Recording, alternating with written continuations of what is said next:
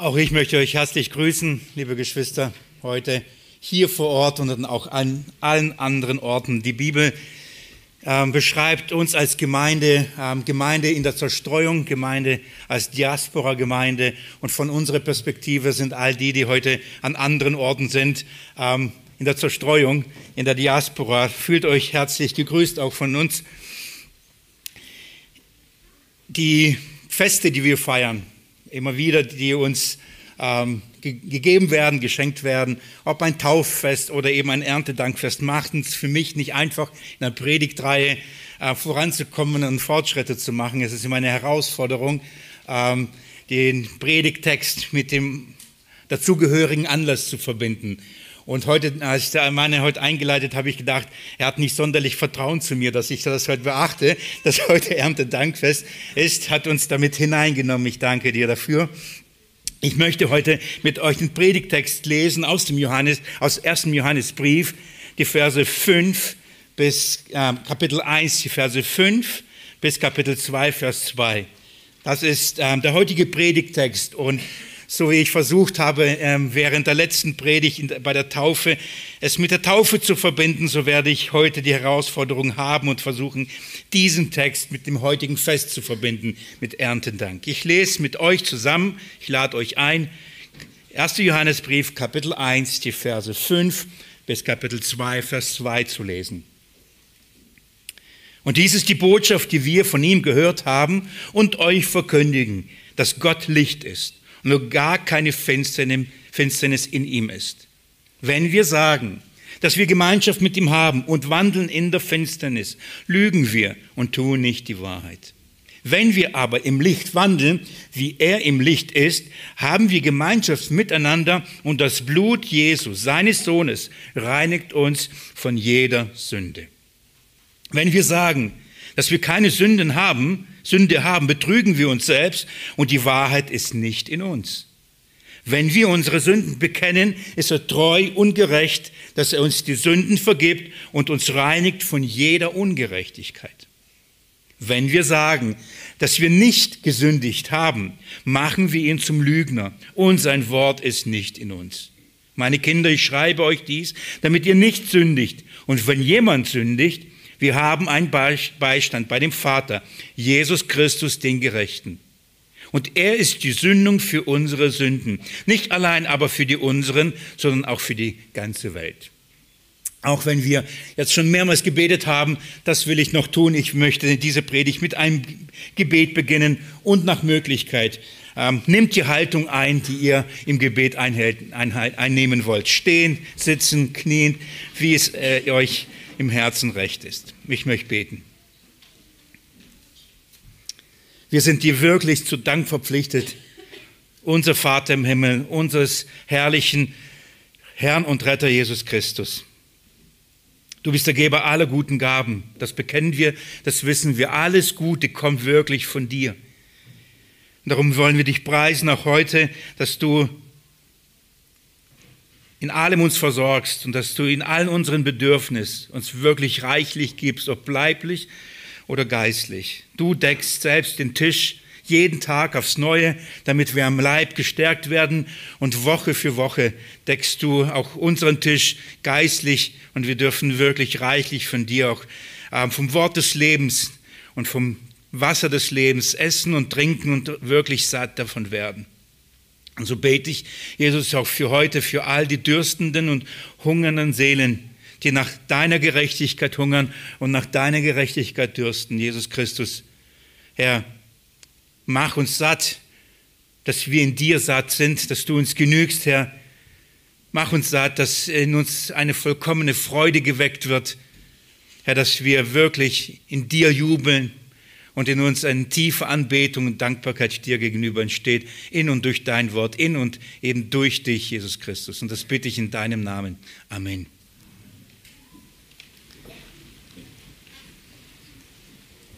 Man hat uns, uns gerade hineingenommen, was wir heute feiern, wenn wir uns jährlich treffen und ein Erntedankfest feiern, so wie heute wir den Raum herrlich schmücken, dann tun wir das wirklich in diesem Bewusstsein. Wir wollen ganz bewusst uns Zeit nehmen. Dafür sind diese Feste gegeben. Deswegen haben wir diese Feste bekommen, dass wir nicht vergessen, von wem wir es haben. Auch wenn wir das immer eigentlich schon wissen und ähm, wollen wir das aber bewusst bekennen. Wir wollen bewusst sagen, wir wollen bewusst Danke sagen, weil wir es nicht als selbstverständlich nehmen wollen. Einer der Texte, die dafür uns wirklich ähm, wichtig sind und uns Ausrichtung geben, wurden, wurde heute schon vorgelesen. Das ist der Text aus 5. Mose. Da erinnert uns Gott und mahnt auch ein Stück weit uns, ähm, es nicht für selbstverständlich zu halten.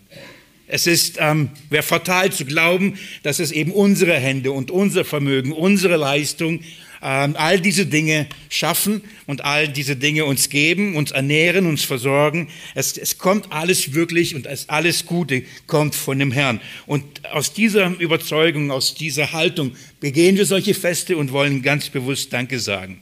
Wir danken ihm für all die leibliche Versorgung. Wir danken ihm für die, all die leibliche Frucht, die entsteht, an der wir uns erfreuen und äh, die wir genießen.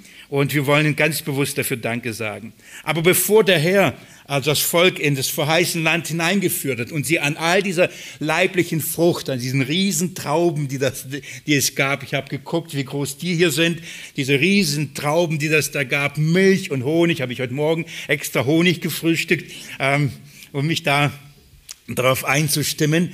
All das, was da uns da gegeben wird, ähm, bevor sie all das genießen ähm, dürfen, hat der Herr sie in die Wüste geführt. Und der Grund, warum er sie in die Wüste geführt, in ein, in ein, in ein Land, ähm, an dem all das nicht gab, um sie eine wichtige Le Lektion zu lernen. Und darf ich euch nochmal bitten, mit mir 5. Mose aufzuschlagen und nicht mehr die Verse mit euch zu lesen, die Mane uns schon vorgelesen hat und uns so gut darauf ähm, vorbereitet hat und hingeführt hat, sondern ich möchte euch Kapitel 8, Vers ähm, 3 lesen. 5. Mose 8, ab Vers 3. Dort heißt es, und er demütigte dich und ließ dich hungern und er speiste dich mit dem Mann, das du nicht kanntest und das deine Väter nicht kannten, um dich erkennen zu lassen, dass der Mensch nicht vom Brot allein lebt, sondern von allem, was aus dem Mund des Herrn hervorgeht, lebt der Mensch. Der Herr versorgt den, den Menschen nicht nur mit der leiblichen Frucht, nicht nur mit dem natürlichen Brot, das wir brauchen, um zu leben. Er, versorgt, er, er versorgt uns auch reichlich mit einem geistlichen Brot. Und bevor ähm, er ihnen das ähm, Brot gibt, das leibliche Brot gibt, erinnert er sich, vergesst nicht, vergesst nicht, du lebst von dem Brot, das ich dir geben werde, von einer geistlichen Speise, die ist die, die du brauchst, damit du wirklich leben, damit du ewigen, ewiges Leben hast. Das ist mindestens genauso wichtig, wenn wir ein Erntedank feiern und wirklich Gott dankbar sind für all die guten Gaben, die uns gegeben hat. Das, ähm, das eigentliche äh, und die eigentliche Speise und das wahre Brot, das ist ähm, nicht von dieser Welt, das ist nicht irdisch, das ist himmlisch. Und wir dürfen und wollen auch diesen am Tag heute begehen, indem wir für diese geistliche Nahrung, für die geistliche Versorgung, die uns gibt, für das geistliche Brot, das vom Himmel herabgekommen ist, wir wollen dafür mindestens genauso viel ähm, ihm Danke sagen und ihn dafür verherrlichen, dass es nicht nur eine leibliche Frucht in der Ernte gab in diesem Jahr, sondern dass es auch eine geistliche Frucht in der Ernte gab dieses Jahr. Für diese beiden Früchte ähm, die wir von ihm empfangen, wollen wir ihn wirklich danken. So sagt der Herr, der Mensch lebt nicht von Brot allein, sondern von jedem Wort, das aus seinem Mund hervorgeht. Jesus Christus ähm, hat sich darauf bezogen, hat dieses Wort in Anspruch genommen, als er gehungert hatte. In der Wüste, Satan hat ihn versucht, Matthäus ähm, Kapitel 4, Vers 4, glaube ich, da sagt ähm, der Herr, der Satan sagt, komm, mach aus Steinen Brot. Er hungerte ja 40 Tage und dann sagt der Herr und äh, antwortet dem Satan und sagt, der Mensch lebt eben nicht von Brot allein, sondern eben von diesem einen Wort, von dem Brot des Lebens, von dem Wort Gottes, Wort des Lebens, das aus dem Munde des Herrn kommt. Dieses Wort des Lebens, dieses geistliche Brot, ähm, sind nicht nur Buchstaben hier, die wir haben. Es, es, sind Buchstaben, es sind Sätze, es sind Kapitel, es sind Bücher, ähm, die uns zu dem wahren Wort, zu, dem, zu der wahren geistlichen Speise führen. Und zwar zu einer Person, Dieses Brot, von, das uns ewiges Leben gibt, dieses Brot, das wir brauchen, wenn wir von dem wir essen und wir nie wieder hungern werden und nie wieder sterben werden, das ist eine Person. Und dieses Buch und jedes Buchsta jeder Buchstabe aus dem Mund Gottes führt und bringt uns zu diesem lebendigen, zu diesem wahren, zu diesem wahren Brot. Äh. Wer Anteil an diesem Brot hat, wer von diesem Brot gegessen hat, der wird nie wieder sterben. Der wird nie wieder hungern. Er wird ewiges Leben haben. Wer diese Frucht empfangen hat oder von dieser Frucht geschmeckt hat, der wird eine vollkommene Freude eine unaussprechliche Freude haben an, und sich an dieser, an, an, an dieser Nahrung wird er sich wirklich erfreuen. Aus diesem Grund ähm, verbindet die Bibel das Evangelium, die gute Nachricht, dass Menschen ähm, gerettet werden mit der Ernte. Aus diesem Grund, aus diesem, von diesem, weil es um dieses geistliche Brot geht, das wir brauchen, dass wir dieses geistliche Brot, das wir essen müssen, um ewiges Leben zu empfangen. Ähm, darum verbindet die Schrift die, das Evangelium, die Verkündigung des Evangeliums, aber genauso das, was das Evangelium hervorbringt, äh, verbindet es mit Ernten, beziehungsweise mit Sehen, Ernten und das, die Ernte ähm, einfahren. Ich hoffe, ihr könnt euch noch erinnern, als wir uns über diese herrliche Freude über das Evangeliums, die Verkündigung des Evangeliums im Kontext von Jesaja ein paar Bibelstellen gelesen haben, dass ähm, in Jesaja 9 es die Rede ist von einem Land, das in der Finsternis wohnt und das dann Licht hineinleuchtet. Und dieses Licht bringt das Licht des Evangeliums und in Jesaja Kapitel 9, Vers 2, das haben wir gelesen, darum schlage ich das an dieser Stelle jetzt nicht auf, sondern gleich andere Stellen. Da heißt es, und ähm, sie, sie freuen sich. Jubel bricht aus in, in dieser Finsternis. Licht kommt. Und warum ist dieser Jubel so groß? Sie, sie freuen sich wieder zur Zeit der Ernte. Dieses Evangelium, wenn es in, in, hineinbricht und dieses Licht aufleuchtet und man dieses Evangelium erkennt und sieht, dann bewirkt es genau das. Eine vollkommene Freude wie zur Zeit der Ernte. Dann kann man schauen und man sieht, man fährt ein. Es gibt genug und reichlich. Man kann sogar noch dekorieren damit, man kann sogar schmücken damit. Es ist nicht so, dass man sich überlegt, essen oder dekorieren. Ja? Man kann essen und sogar noch etwas zum Dekorieren übrig haben. Es ist eine völlige, eine herrliche Freude, wie man sie hat zu der Zeit der Ernte. Darum geht es. Und darum wird auch in der Schrift immer und immer wieder ähm, auch von Gott die Reden als von dem Herrn der Ernte. Im Matthäusevangelium, Kapitel 9, das schlagen wir mit ein und jetzt werden wir einige Bibel miteinander, Bibelstellen miteinander aufschlagen. So, feuchtet eure Fingerkuppen schon an. Wir werden durch einige Bibelstellen durchgehen. In Kapitel 9 spricht Jesus, da geht es um die Aussendung ähm, der Jünger, die sollen diese Welt, in die Welt hinausgehen. Und ich lese euch ab Kapitel 9, ab Vers 36 steige ich ein. Jesus, als er aber die Volksmengen sah, wurde er innerlich bewegt über sie, weil sie erschöpft und verschmachtet waren wie Schafe, die keinen Hirten haben. Dann spricht er zu seinen Jüngern, die Ernte zwar ist groß, die Arbeiter aber sind wenige. Bittet nun den Herrn der Ernte, dass er die Arbeiter aussende in seine Ernte. Das Bild des, des ähm, das Evangelium hinaustragen. Er sieht viele Menschen, die keinen Hirten haben, Menschen, die hilflos umherstreifen, Menschen, die, die die, die Rettung nicht kennen und es verschmachtet ihn. Und er sieht die ganze Fülle, er sieht die Menschen und er sagt, es braucht Arbeiter. Es braucht Arbeiter, die diese Ernte einfahren. Und er sagt, bittet, und dann interessant, wie er den Vater im Himmel beschreibt, den Herrn der Ernte. Bittet, dass er die, die Arbeiter in die Ernte aussendet. So ist das Evangelium, die Verkündigung des Evangeliums, des Reiches Gottes, unmittelbar mit diesem Bild der Ernte verknüpft. Aus diesem Grund verwendet Paulus auch dieses Bild, wenn er seinen Dienst in Bezug auf die Gemeinde beschreibt. 1. Korinther Kapitel 3 als Beispiel. 1. Korinther Kapitel 3 beschreibt er seinen Dienst, beschreibt er den Dienst des Apollos ähm, und ab Vers 6 schreibt er, 1. Korinther, Kapitel 3, ab Vers 6. Ich habe gepflanzt, Apollos hat begossen, Gott aber ist der, der das Wachstum gegeben. So ist weder der, der, der pflanzt, noch, ähm, noch der da, Entschuldigung, sondern der da begießt, sondern Gott, der das Wachstum gibt. Der aber pflanzt und begießt, sind eins. Jeder aber wird seinen eigenen Lohn empfangen nach seiner eigenen Arbeit.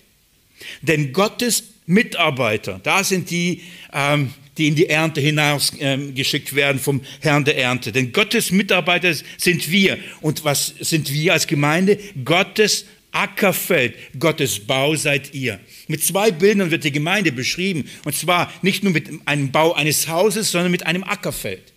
Da muss man hingehen, da muss man die Saat ausstreuen. Und wenn man die Saat ausgestreut hat, dann muss man sie begießen. Und wenn sie aufge äh, aufgegangen ist, muss man sie pflegen. Bis zur Zeit der Ernte, wo die Ernte eingefahren, eingesammelt wird. Und dann, wir haben es letztes Mal gesehen, und dann muss man die, die, die Streu vom Weizen trennen. Dann wird sich zeigen, wie, wie viel übrig bleibt. All das, also das ganze, der Dienst am Evangelium ist ein Dienst, der, der mit dem Bild der Ernte verglichen und immer wieder darüber ähm, so dargestellt wird. In Kapitel 9, im, im gleichen Brief, 1. Korinther Kapitel 9, spricht Paulus darüber und er, er, er, redet da über den Kontext, dass die Arbeiter, die in diese Ernte hinausgehen, dass sie Anteil haben auch an den irdischen Gütern ähm, der Gemeinde. Ich lese euch Vers 11, was Paulus da schreibt.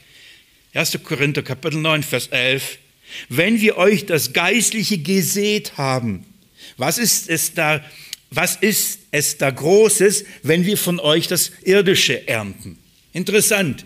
Er beschreibt den Dienst am Evangelium in den Gemeinden. Er sagt, das ist unser Dienst. Wir sehen, aber geistlichen Samen. Er wird ausgestreut.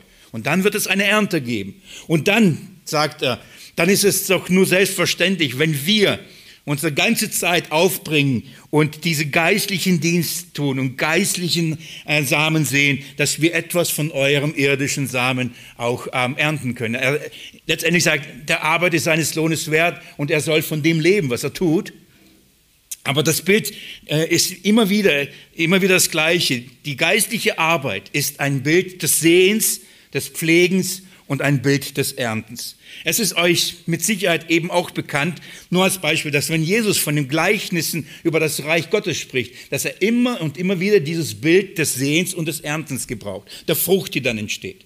Das Gleichnis vom vielfachen Ackerboden. Da geht es um die Saat auszustreuen. Dann gibt es verschiedene Böden, die es aufnehmen und dementsprechend Frucht bringen oder keine Frucht bringen. Wird eine Frucht, gibt es einen Ertrag oder gibt es keinen Ertrag? Oder das Gleichnis von den äh, Weizen Unkraut.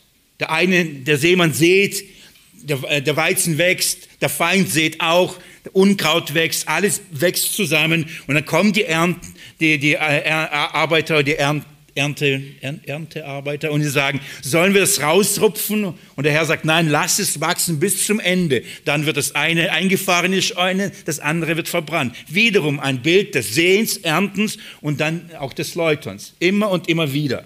Macht mir mit mir einen Sprung in die Offenbarung. Offenbarung Kapitel 14. Das Kommen unseres Herrn und Retters Jesus Christus wird ebenfalls mit demselben Bild der Ernte verglichen. Ihr versteht, warum ich die ganze Zeit über Ernte rede, ja?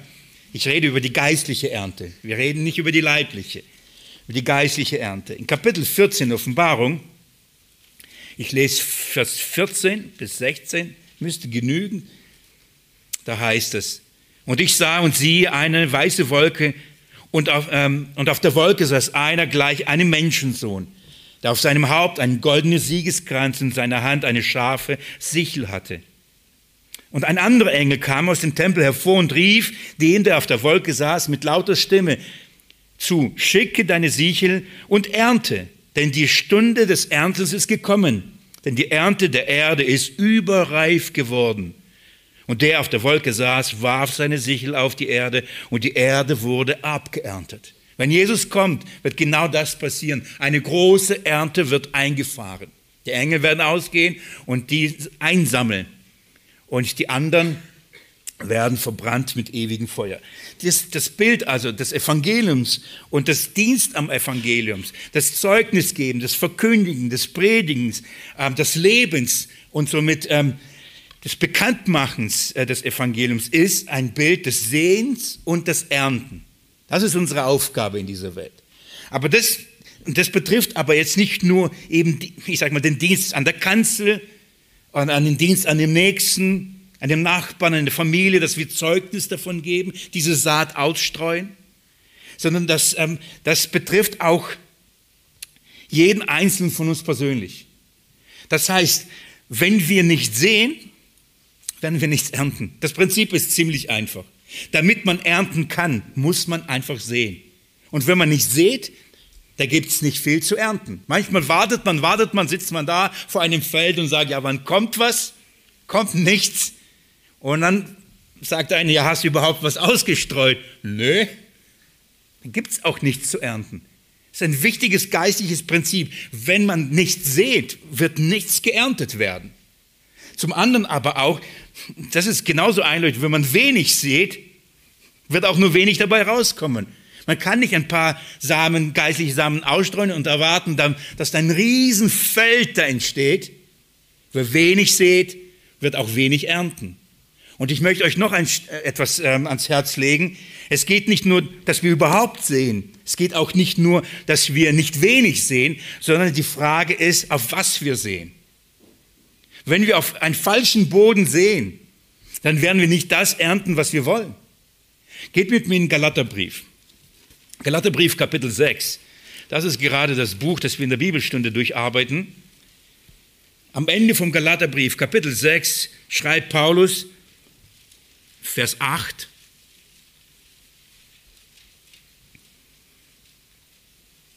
Ich lese ab Vers 6 vielleicht, dann ist der Zusammenhang sehr ähnlich.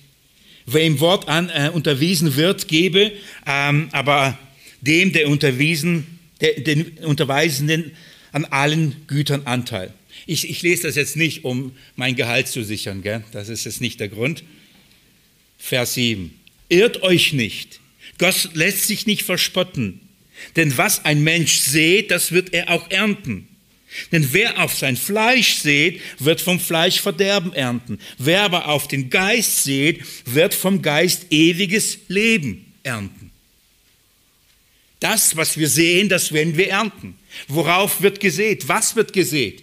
Wenn wir auf das Fleisch sehen, werden wir permanent natürlich auch die Früchte des Fleisches ernten. Aber jetzt, wenn wir auf den Geist sehen, und zwar reichlich, nicht nur ein wenig, sondern wenn wir auf den Geist sehen, werden wir von Geist ernten. Und zwar was? Ewiges Leben. Das ist die Frucht, die dann entsteht, ewiges Leben werden wir ernten. Die Frucht ähm, des Geistes aber ist uns gut bekannt, oder?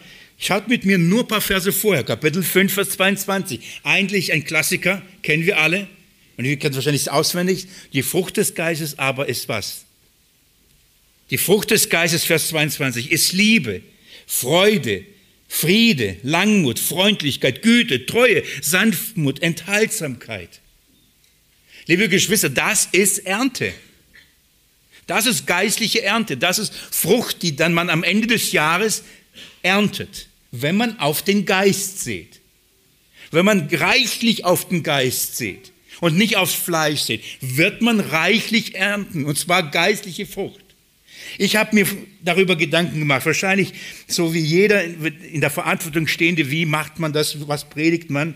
Ich habe mir darüber Gedanken gemacht, werden, ich, ich war mir sicher, es wird herrlich geschmückt sein, wirklich. Und ich liebe das. Es ist schön.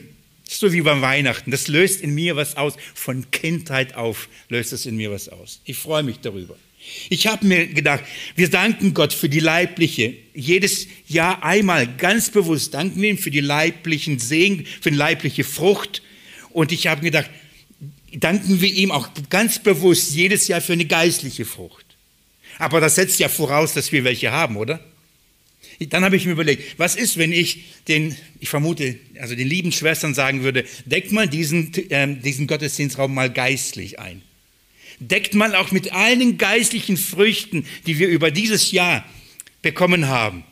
Ich weiß, es ist schwierig. Es, darum ist er geistlich, weil es nicht leiblich ist. Es ist so nicht greifbar. Wir können das jetzt nicht Liebe dahinlegen. Aber die, der Punkt ist, diese Frucht ist mindestens genauso vom Geist gewirkt. Das ist eine geistliche Frucht. Gibt es Frucht in unserem Leben in diesem Jahr? Können wir sagen, Jesus, ich danke dir, dass du nicht nur mein, meinen irdischen Tisch so reichlich gedeckt ist mit all den guten Früchten. Du hast, du hast auch dieses Jahr mein Tisch reichlich gedeckt mit so viel geistlichen Früchten. Oder sagst du, ja, ich habe dieses Jahr bin ich verhungert. Dieses Jahr habe ich nichts Geistliches geerntet. Kann, kannst du diese Frucht in deinem Leben sehen?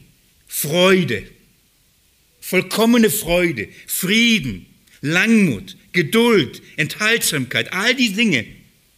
Ist es bei uns vorhanden? Könnten wir, jeder Einzelne, wenn wir aufgefordert werden, deckt den Tisch heute, deckt den geistlichen Tisch, schmückt diesen Raum könnten wir bringen und sagen, oh, da habe ich diese Frucht ernten können, da habe ich die Freundlichkeit ernten dürfen, da habe ich die Enthaltsamkeit ernten dürfen, da habe ich die Liebe ernten dürfen. Und jeder bringt diese geistlichen Gaben Gott da und sagt ihm Dank dafür, sagt, danke, dass, dass du so viel Ernte geschenkt hast, so viel geistliche Ernte geschenkt hast.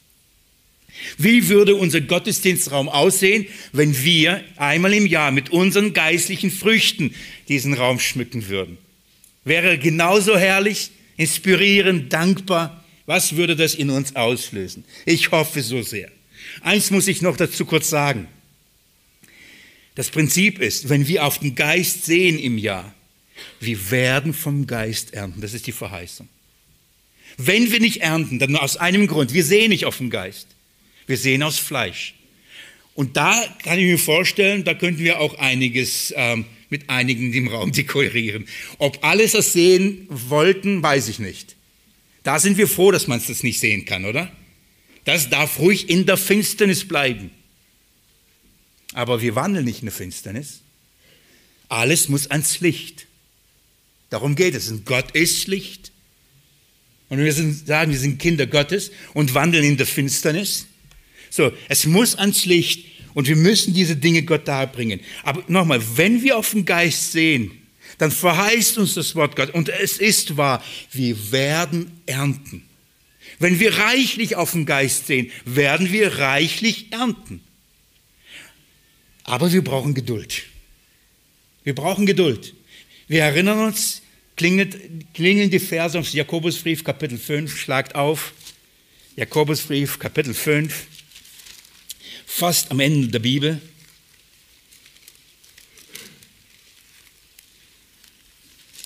So, ich habe es auch gleich. Ab Vers 7, Kapitel 5, ab Vers 7. Habt nun Geduld, Brüder, bis zur Ankunft des Herrn. Siehe, der Bauer wartet auf, auf die köstliche Frucht der Erde und hat Geduld ihretwegen bis ihr den Früh- und Spätregen empfangen habt.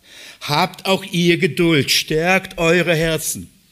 Und dann geht er durch und spricht die Vorbilder des Leidens und sagt, sie haben alle ausgeharrt, sie haben alle Geduld gehabt und am, am Ende wurden sie belohnt. Es gab diese Frucht. Die Schrift fordert uns auf und sagt, wenn, ihr, wenn wir auf den Geist sehen, dann sollten wir auch geduldig bleiben. Es kommt da früh Regen. Und es kommt auch noch ein Spätregen. Gott wird dafür sorgen, dass das Wachstum da ist. Denn er ist der, wir, wir sehen, wir begießen, aber er ist der, der das Wachstum gibt. Wenn wir auf den Geist sehen, dann sagt die Schrift dann hart aus. Wartet, wartet geduldig. Die Frucht wird kommen. Ob bei uns selbst oder da, wo wir es ausgestreut haben, da, wo wir es gesät haben. Nicht verzweifeln sagen, oh, so viel gearbeitet, so viel ausgestreut. Was ist dabei rausgekommen? Vertrauen, die Frucht wird kommen. Das ist, was der Herr als Überleitung für den heutigen Text, und ich werde euch nur in die Verse mit hineinnehmen, und in der nächsten Predigt werden wir das durcharbeiten, geht mit mir einen Psalm, ein weiterer herrlicher Psalm, Psalm 126. Schlag mal mit mir diesen herrlichen Psalm auf. Es gibt, dieser Psalm wurde vertont, als ich ihn dann las, kamen mir die Melodien, und zwar von verschiedenen Liedern. Mir kam eine Melodie von einem ganz alten Lied. Dachte schon, ich habe es vergessen. Und dann kam mir auch die Melodie eines neuen Liedes, Psalm 126. Ich werde euch das Singen ersparen wieder, aber ich bin gespannt, ob äh, ihr die, die Lieder, die an, anhand dieses Psalms geschrieben worden sind, ob, äh, ob ihr, ihr sie wiederentdeckt. Ich lese euch den Psalm, okay?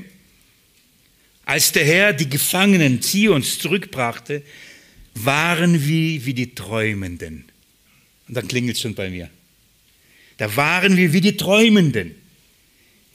Als solche, die, die das erleben, der Herr bringt seine Ernte ein. Er holt sein wahres Zion, er bringt seine Kinder zum wahren Berg Zion. Und, und der Psalmist sagt, als das geschieht, das ist wie in einem Traum, einem guten Traum, einem schönen Traum. Kennt ihr das so? Ich glaube, ich träume. Das ist so unwirklich. Und das ist es, was der Psalmist jetzt beschreibt. Er sagt, das ist ein Zustand wie in einem schönen Traum. Herrlich. Ich kenne da jemanden, der, wenn er schläft und ich nicht schlafe und ich sehe und dann lächelt diese Person und da frage ich mich, was für einen schönen Traum muss sie jetzt haben? Ja? Ich würde so gerne wissen, Wahrscheinlich von mir. ich hoffe von mir. So. Und das ist immer spannend. Das muss ein schöner Traum, wenn man nicht aufschreit, wenn man nicht nass, verschwitzt aufwacht, sondern man freut, man lacht, manchmal sogar lachen, manchmal sogar laut. Da waren wir wie die Träumenden. Warum? Vers 2. Da wurde unser Mund voll Lachen und unsere Zunge voll Jubel. Lobpreis kommt. Heilsfreude. Heilsfreude. Gewissheit, Heilsfreude kommt. Das sagte man unter den Nationen. Der Herr hat Großes an ihnen getan. Allen Völkern wurde das verkündigt, diese Heilsfreude. Vers 3. Der Herr hat Großes an uns getan. Wir waren fröhlich. Das ist die Zeit der Ernte, wo Freude und Fröhlichkeit in unser Herz hineinkommt. Und jetzt schaut mal Vers 4. Bringe zurück, Herr, unsere Gefangenen, gleich den Bächen im Südland. Denn mit Tränen, die mit Tränen sehen, werden mit Jubel ernten. Vers 6.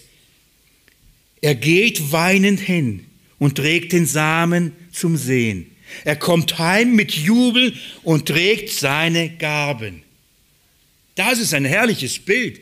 Das ist die Quelle der Freude. Man geht hin und zwar in, unter Leid, unter den Schmerzen. Im Schweiße deines Angesichts wirst du den Ackerboden bearbeiten. Es wird nicht einfach werden. Es wird, äh, viele Tränen werden vergossen werden. Auf dem Weg zu dieser völligen Freude, auf dem Weg zu diesem Jubel. Mit vielen und unter vielen Tränen. Aber liebe Geschwister, wisst ihr, was den Boden weich macht? Das sind diese Tränen. Die machen den Boden locker. Sodass der Same dann, wenn der Herr dann drüber geht und pflügt, pflügt, pflü, pflügen mit G, wenn das, wenn das passiert, dann kann der Same tief und dann bringt er Frucht. Und dann heißt es, und mit Jubel trägt er Gaben da. Die Frucht wird dargebracht, nicht mit Tränen, mit Jubel, mit Freude. Das ist die Verbindung und das führt uns zum ersten Johannesbrief. Das ist die Verbindung zu dem heutigen Fest und zu dem, was wir gerade im Johannesbrief durcharbeiten. Der Brief den Brief schreibt Johannes mit diesem Ziel, dass wir eine vollkommene Freude erleben. Den Kinder, alle Kinder Gottes sollen mit Jubel heimgehen und Gott mit Jubel, mit Freude dienen, Dank sagen und in diesem Evangelium des Heils und der Rettung Gott anbeten und sich darüber freuen. Wie? Durch die Gewissheit der Rettung, durch die Gewissheit des ewigen Lebens. Das ist was, was, wir, was in den Kindern Gottes hervorbringt. Und das, diese, dieses Bild wird dann verwendet, und zwar mit, mit dieser Frucht, mit dem Sehen und Ernten und das, was dabei herauskommt. Johannes sagt, vollkommene Freude erfahren wir, wenn wir die Gewissheit haben, dass ich mit Christus, mit dem Brot des Lebens, eins bin, dass ich Anteil habe an diesem Brot des Lebens, dass ich dieses Brot des Lebens esse und von seinem Trank trinke und satt bin. Geht mit mir ins Johannesevangelium. Ihr habt gerade erst einen Johannesbrief aufgeschlagen, gell? aber da ist ja bestimmt schon ein Lesezeichen drin. Johannesevangelium, Kapitel 6.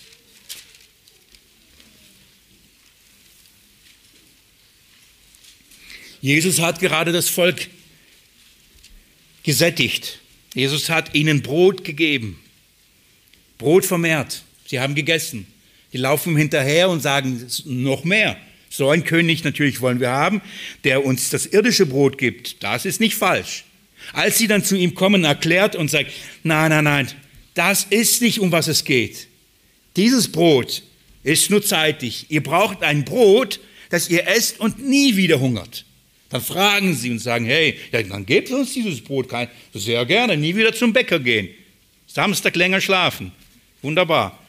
Nein, er erklärt, was dieses Brot ist, Vers 30. Johannes 6, Vers 30. Da sprachen sie zu ihm. Was tust du für ein Zeichen, damit wir sehen und dir glauben? Was wirkst du?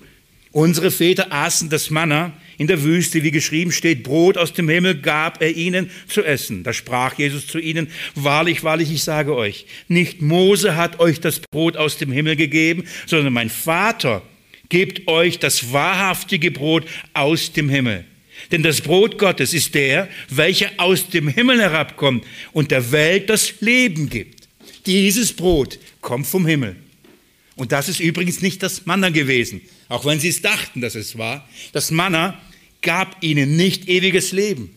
Und Jesus sagt, so, dass ihr braucht das wahre Brot, das vom Himmel kommt. Vers 47 im gleichen Kapitel. Schaut mal, was Jesus hier sagt. Er beginnt wieder und sagt, wahrlich, wahrlich, ich sage euch, wer glaubt, hat ewiges Leben. Ich bin das Brot des Lebens. Eure Väter haben das Mann in der Wüste gegessen und sind gestorben.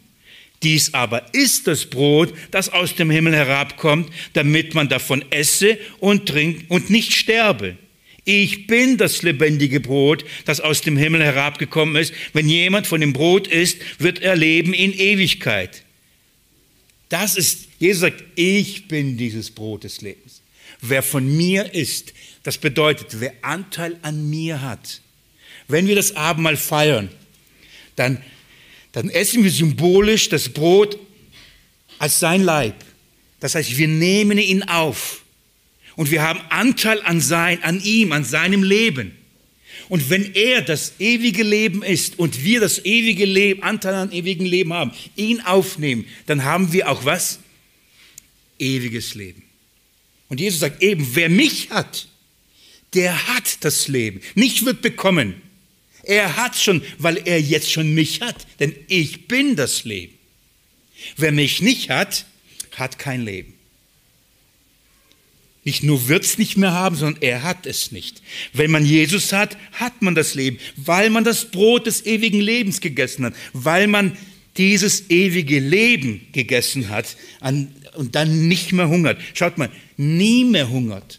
Man hat nicht gegessen und sagt, hm, habe ich ewiges Leben oder nicht? Wenn man von diesem Brot wirklich gegessen hat, wisst ihr, was man ist? Satt. Man zweifelt nicht mehr, ob man ewiges Leben hat. Man hat es. Darum ist man satt. Wenn man meint, man hat Jesus gegessen und nach dem Abendmahl, man hat genommen und dann denkt, ja, bin ich eigentlich gerettet oder nicht? Dann hat man ihn nicht wirklich gegessen. Man hat ihn nicht wirklich geschmeckt. Man hat nicht wirklich ihn aufgenommen. Entweder Jesus sagt, wer von mir isst, er hat das Leben. Und wenn ich ihn, von ihm gegessen habe und es nicht weiß, dann habe ich ihn nicht wirklich geschmeckt und gegessen. Aber dann habe ich auch keine vollkommene Freude. Dann habe ich keine tiefe Gewissheit und keine vollkommene, ewige, herrliche Freude. Wie kann ich, ihr könnt mit mir wieder in den Johannesbrief gehen, um dann wieder woanders hinzugehen. Wie kann ich sicher sein? Wie kann ich sicher sein, dass ich wirklich von diesem Brot gegessen habe? Wie kann ich sicher sein, dass ich wirklich Jesus Christus habe und somit das ewige Leben habe? Ich habe euch damit hineingenommen und euch versucht zu erklären, dass der Johannesbrief mit diesem Ziel geschrieben ist, um uns Tests zu geben. Ich habe zehn identifiziert und den Text, den ich gerade gelesen habe, ist der erste Test. Und wisst ihr, was dieser erste Test testet? Er testet, ob in uns eine Frucht, eine Geistesfrucht vorhanden ist. Es ist der erste Test, der beweist oder der aufzeigen soll, bist du wirklich in Christus? Hast du wirklich Gemeinschaft mit Gott? Hast du Gemeinschaft, Anteil an Christus? Hast du wirklich ewiges Leben? Diese Verse, die ich gerade oder vorher, vorhin gelesen habe, die sind dazu geschrieben, damit wir diese Gewissheit bekommen. Die Kinder Gottes werden durch diese Tests hindurchgehen und diesen ersten Test sich anschauen und werden zu einer Gewissheit gelangen, ich habe es. Und dadurch wird Freude kommen. Kinder, die keine Kinder Gottes sind, solche, die zwar sagen, sie sind Kinder Gottes, aber nicht, nie wirklich von diesem Brot des Lebens gegessen haben. Sie werden diesen Test anschauen und sie werden überführt werden, dass sie Lügner sind. Johannes sagt, wer etwas sagt und das stimmt nicht, er betrügt sich selbst, er belügt sich selbst und er macht sogar Gott zum Lügner. Er sagt, Gott sagt nicht die Wahrheit. Dieser Test offenbart, ob du ein Kind Gottes bist oder nicht. Inwieweit? Es zeigt, welche Frucht muss als erste in deinem Leben vorhanden sein, damit du mit Gott Gemeinschaft haben kannst. Welche Geistesfrucht wirkt der Geist Gottes? Wenn wir auf den Geist sehen, was bewirkt der Geist Gottes als erstes in einem Menschen? Und wisst ihr, was der Test sagt? Sündenerkenntnis. Das ist die erste und ich behaupte, die wichtigste Frucht. Ich möchte euch das kurz zeigen. Wenn jemand behauptet, er hat Gemeinschaft mit Gott, aber hat keine Sündenerkenntnis, lügt er. Lügt er. Hat Gott nie gesehen, hat Gott nie erkannt, hat Christus nie geschmeckt. Es wirkt paradox. Ich bin mir sicher, in unseren Köpfen ist es so, wenn es darum geht, einen Test zu schreiben oder einen Test zu machen und sagen, okay, woran kann ich erkennen, dass ich Gemeinschaft mit Gott habe? Dann würden wir was antworten, wenn wir keine Sünde haben. Oder? So, ich habe keine Sünde, also kann ich mit Gott Gemeinschaft haben. Also mache ich einen Test. Habe ich Sünde? Ähm, ja, okay, keine Gemeinschaft mit Gott. Johannes schreibt uns etwas anderes. Er sagt, der erste Test, um zu schauen und zu zeigen, ob wir mit Gott Gemeinschaft haben, ist ein Sündentest. Damit beginnt's. Es ist der entscheidende, es ist der wichtigste. Es ist die erste Frucht, die der Geist in den, in den Herzen der Menschen wirkt. Sündenerkenntnis. Ich, es, drei Dinge sind es die etwas mit dieser Sünde zu tun haben. Das ist die Frucht Sündenerkenntnis. Aus ihr kommt ein Sündenbekenntnis. Und dann folgt ein Sündenverständnis. Das sind die Verse, die wir hier haben. Das ist das Erste, was der Geist wirkt. Eine, Sünden, eine Sündenerkenntnis. Der Mensch muss erkennen, wer Gott ist und wer er ist. Er muss begreifen, dass er ein Sünder ist, um ewiges Leben empfangen und darin von dem und zu einer völligen Freude, Freude zu, zu gelangen. Er muss das Erste, was er tun muss, er muss erkennen, dass er ein Sünder ist.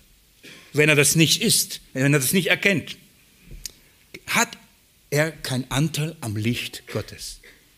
Das zweite ist, aber da bleibt es nicht stehen, dann muss er, und das, die zweite Frucht in diesem Test ist dann, er wird, es wird zu Sündenbekenntnis führen. Er wird diese Sünden bekennen. Wer nicht bereit ist zu bekennen, keine Frucht. Und das Dritte ist, und das sind, ähm, haben wir es ebenfalls im Text, er wird einen richtigen Umgang mit Sünde haben. Es gibt in diesem Text, Text dreimal, wenn, wenn wir sagen. Schaut mal Vers 6. Wenn wir sagen, dass wir Gemeinschaft mit ihm haben und wandeln in der Finsternis, lügen wir. Das ist das Erste. Wenn wir sagen, wir haben Gemeinschaft mit Gott und leben in der Finsternis, lügen wir. Was bedeutet in der Finsternis leben? Das bedeutet keine Sündenerkenntnis haben. Das ist in der Finsternis leben. Zweitens, wenn wir, Vers, Vers 8, wenn wir sagen, dass wir keine Sünde haben, betrügen wir uns selbst. Was, wenn wir sagen, wir haben keine Sünde, wir betrügen uns selbst, keine Sündenerkenntnis. Vers, Vers 10, wenn wir sagen, dass wir nicht gesündigt haben, machen wir ihn zum Lügner. Das ist der Test, den, wir, den man durchgehen muss und anhand diesem Test prüfen. Ich kann mir vorstellen, als ich darüber sprach, dass wir als Gemeinde diese Tests schreiben werden. Und als erster Test, wer diese Stellen kennt, es geht über die Sünde. Kann ich mir vorstellen, dass man, dass alle, dass man Angst kriegt und sagt, ja dann, wer, wer kann bestehen? Wer ist ohne Sünde? Der erste Test testet ein richtiges Verständnis über Sünde. Das ist die erste Frucht, die der Geist im Herzen der Menschen wirkt. Wie ich gerade gesagt habe, zurück zum Johannesevangelium, Kapitel 15 und 16. Johannes, Evangelium, Kapitel 15, Vers 16. Schaut mal, was Jesus zu den Jüngern sagt, wie er sie vorbereitet. 15, Vers 26. Jesus sagt, wenn der Beistand, und er redet vom Heiligen Geist, wenn der Beistand gekommen ist, den ich vom, euch vom Vater senden werde. Und dann sagt er, den Geist der Wahrheit. Jesus schickt und sagt, der Geist der Wahrheit wird kommen. Ich werde ihn senden. Und jetzt nennt er ihn nicht ohne Grund die Geist der Wahrheit. Warum? Er wird etwas tun. Er wird nämlich in die Wahrheit leiten. In welche Wahrheit? Was wird er tun? Lesen wir Kapitel 16, Vers 7.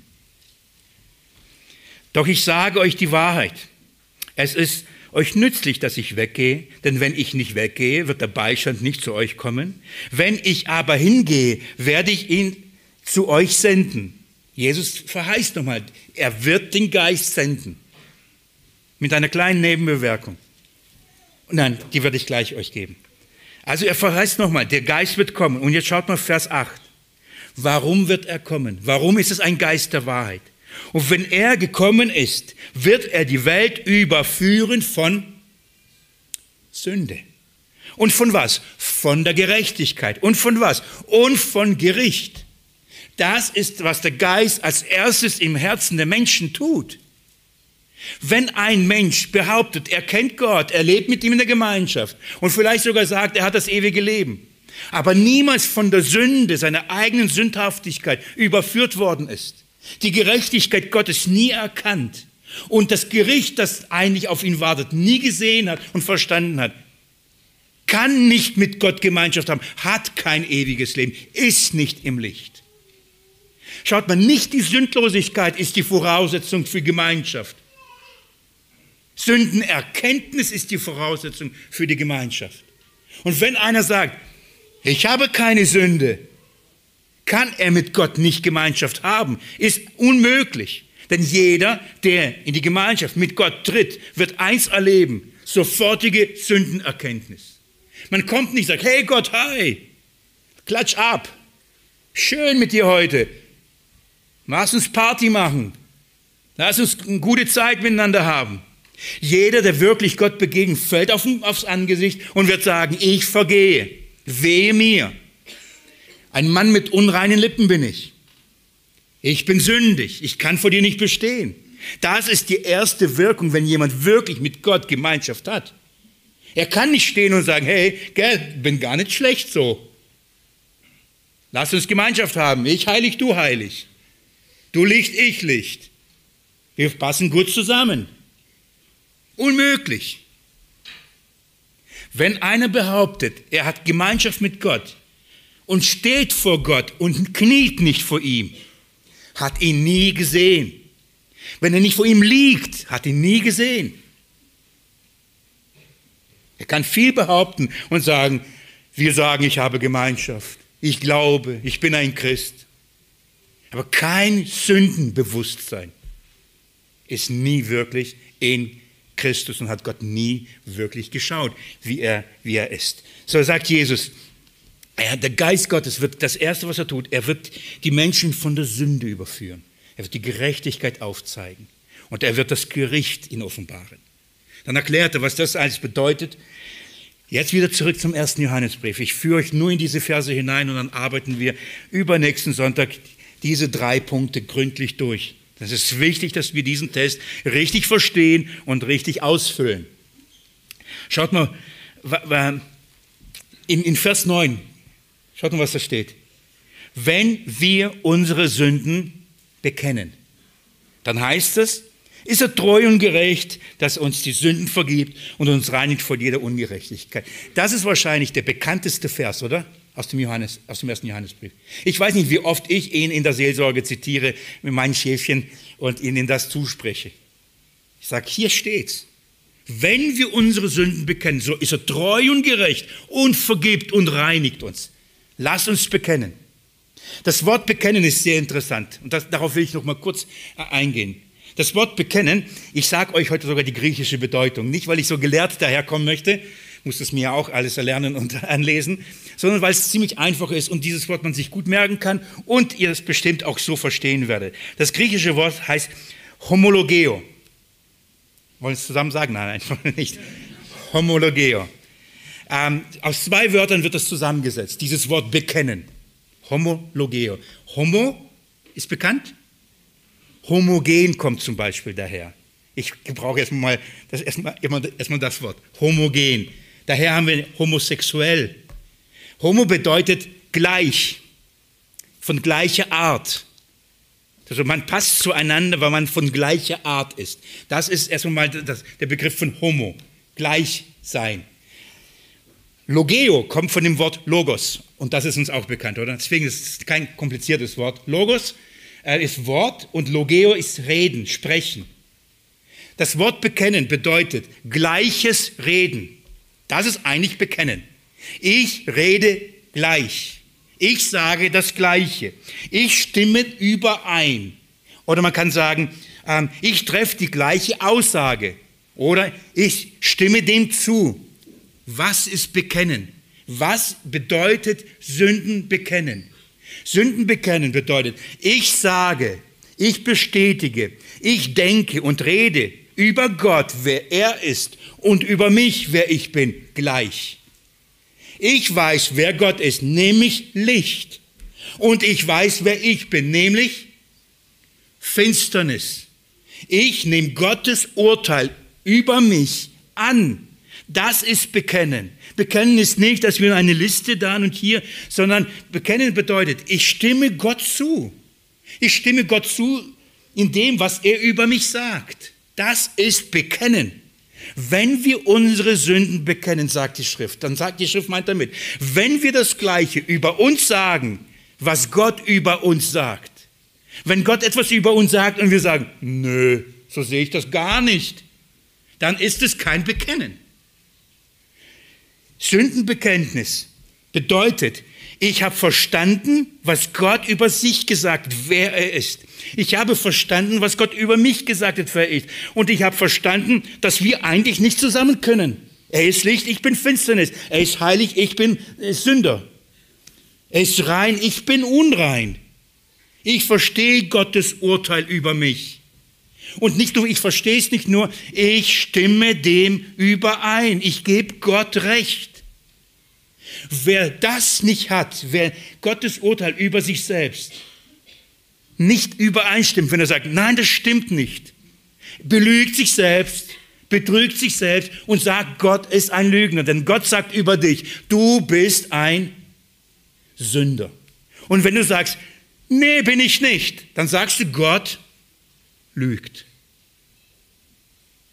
Wenn Gott sagt, du lebst in Sünde und er sagt, stimmt gar nicht, dann erklärst du ihn zum, zum, zum Lügner. Und das Erste, um mit Gott Gemeinschaft zu haben, wer meint, mit Gott, Gott begegnen zu können, in Gottes Gegenwart zu treten und, und zu ihm kommt und das nicht annimmt, was Gott über ihn sagt, er hat nicht Gemeinschaft mit ihm. Er kann sie nicht haben. Unmöglich.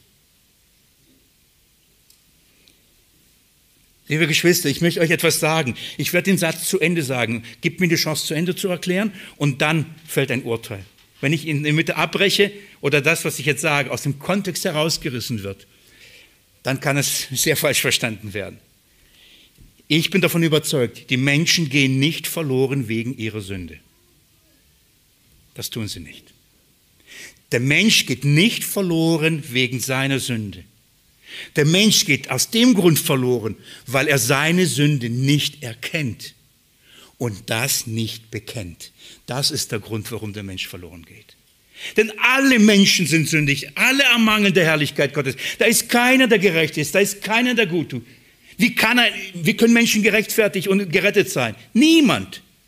Der Mensch geht nicht verloren wegen seiner Sünde, sondern weil er diese Sünde nicht bekennen will. Er, er, er, stimmt nicht mit dem Urteil Gottes über sich selbst überein. Das ist sein Problem. Er sieht nicht ein, dass er verloren geht. Er sieht nicht ein, dass er schuldig geworden ist. Er sieht nicht ein, dass er verdorben ist. Er sieht es nicht ein. Wahre Bekenntnis. Das wahre Bekenntnis. Wahre Buße. Wie hat Jesus seinen Dienst angefangen? Er kam und sagt, tut Buße. Er hat nichts anderes als bekennt. Wenn der Mensch das nicht bekennt, gibt es keine Gemeinschaft. Wir können mit Gott nicht eins werden, wenn wir nicht das Gleiche über uns sagen, was er über uns sagt.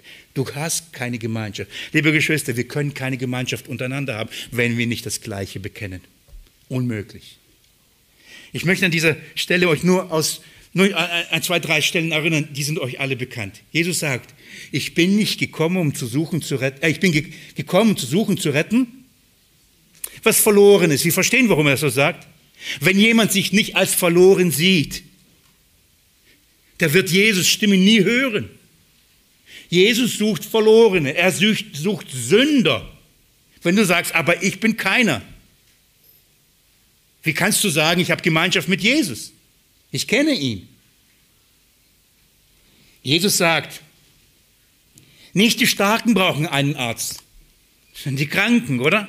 Wenn du sagst, ich bin kerngesund, wirst du Jesus als Arzt, der dich wirklich heilt und dein Leben rettet, nie erfahren. Jesus sagt, geht hin und lernt, was das ist. Ich will Barmherzigkeit und nicht Schlachtopfer. Schlachtopfer, das sind die Werke Gerechtigkeit. Einer, der das da bringt und sagt, hey, ich habe doch alles getan. Lernt, was ich will, Barmherzigkeit. Ich will, dass ihr versteht, was Barmherzigkeit bedeutet, nicht Gesetz. Dann sagt er, denn ich bin nicht gekommen, Gerechte zu rufen, sondern Sünder zu Buße, Sünder zu bekennen. Ich bin gekommen, um zu sagen, Mensch, bekenne Stimm mit meinem Urteil überein über dich. Stimm mit meinem, meiner Aussage überein über Gott. Stimm darüber ein, damit, damit, warum ich hier, hier bin, warum du mich brauchst. Warum bin ich denn Mensch geworden? Warum musste ich in diese Welt kommen? Warum musste ich leiden und sterben? Verstehst du warum? Ich komme zum Schluss.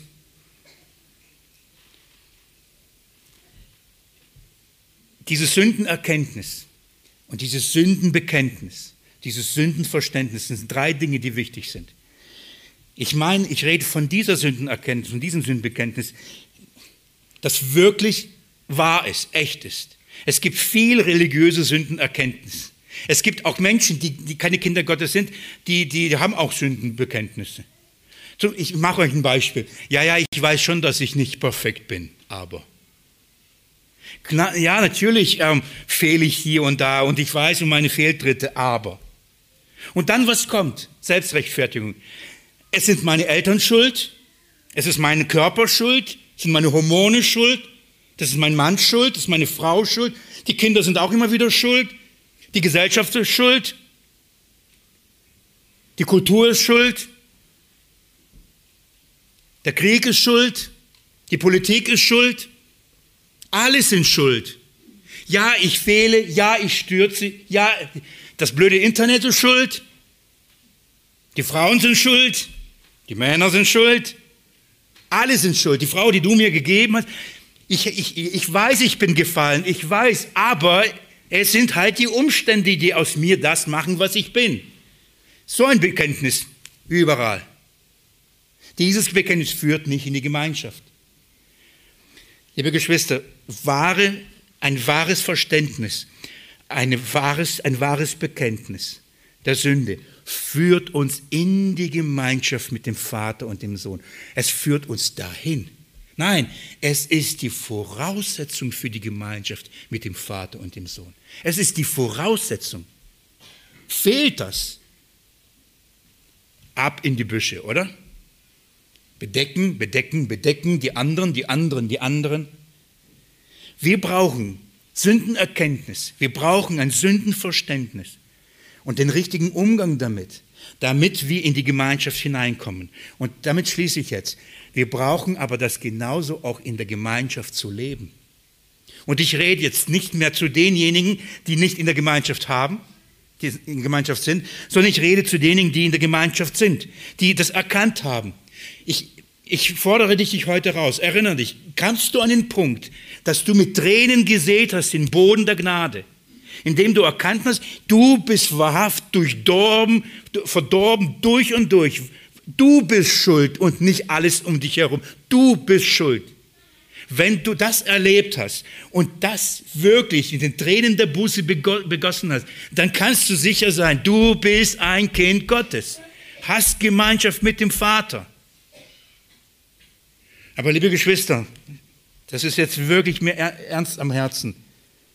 Um in der Gemeinschaft zu leben, sie zu, an sich an der Gemeinschaft zu erfreuen, braucht es permanent das. Wenn wir dann sagen, Jesus, danke, dass du für meine Sünden und Schuld gestorben bist, weil wir das erkannt haben, wenn wir das bekannt haben. Aber dann, wenn wir in unserem Alltag leben, vergessen, dass wir von, aus was im Holz wir geschnitzt sind, vergessen und uns nicht mehr überführen lassen von unserer Sünde, die Sünden nicht immer und immer wieder bekennen, dann wird die Gemeinschaft leiden. Die Gemeinschaft leidet unter uns. Wenn wir sagen, Schwierigkeit, schwierig, schwierig bei uns, aber es sind halt die anderen schuld. Ich mache jetzt etwas, vielleicht werde ich es nachher bereuen. Soll ich es machen, soll ich es nicht machen? Ist halt schwierig, ich bin halt ein Deutscher und ist halt ein Russlandsdeutscher. Ist halt schwierig, das ein Russe, ich bin ein Russe und das ist halt ein Deutscher. Wir haben halt kulturelle Unterschiede, wir können halt nicht miteinander. Das Problem ist halt unsere Herkunft, unser Hintergrund. Das macht uns halt unmöglich. Dass wir streiten, dass wir uns nicht verstehen, dass wir uns meiden. Ich, ich, ich nehme das konkret, weil ich das immer wieder höre und selbst erlebe. Bin ein Russlandsdeutscher. Wenn wir nicht ehrlich sind und unsere Sünde bekennen und sagen, Schuld ist nicht meine Herkunft, denn da ist weder ein Grieche noch ein Jude. Da ist weder ein Mann noch Frau, da ist weder Sklaven noch Freier. Das hat damit nichts mehr zu tun mit deiner Herkunft, mit deinem Geschlecht, mit deinem Her Hintergrund. Entweder bist du's oder nicht. Entweder trägst du dazu bei oder nicht. Und wenn man sagt, es sind die Umstände die anderen, dann gibt es keine Sündenerkenntnis. Gibt es keine Sündenerkenntnis, gibt es kein Sündenbekenntnis. Gibt es kein Sündenbekenntnis, gibt es keinen richtigen Umgang mit Sünde. Die Gemeinschaft wird zerstört. Komme ich da nicht runter von meinem Ross und werde die Schuld immer bei den anderen sehen? Ja, wurde halt in die Situation so hineingedrängt. Konnte da nicht anders. War halt in der Ecke. Keine Gemeinschaft.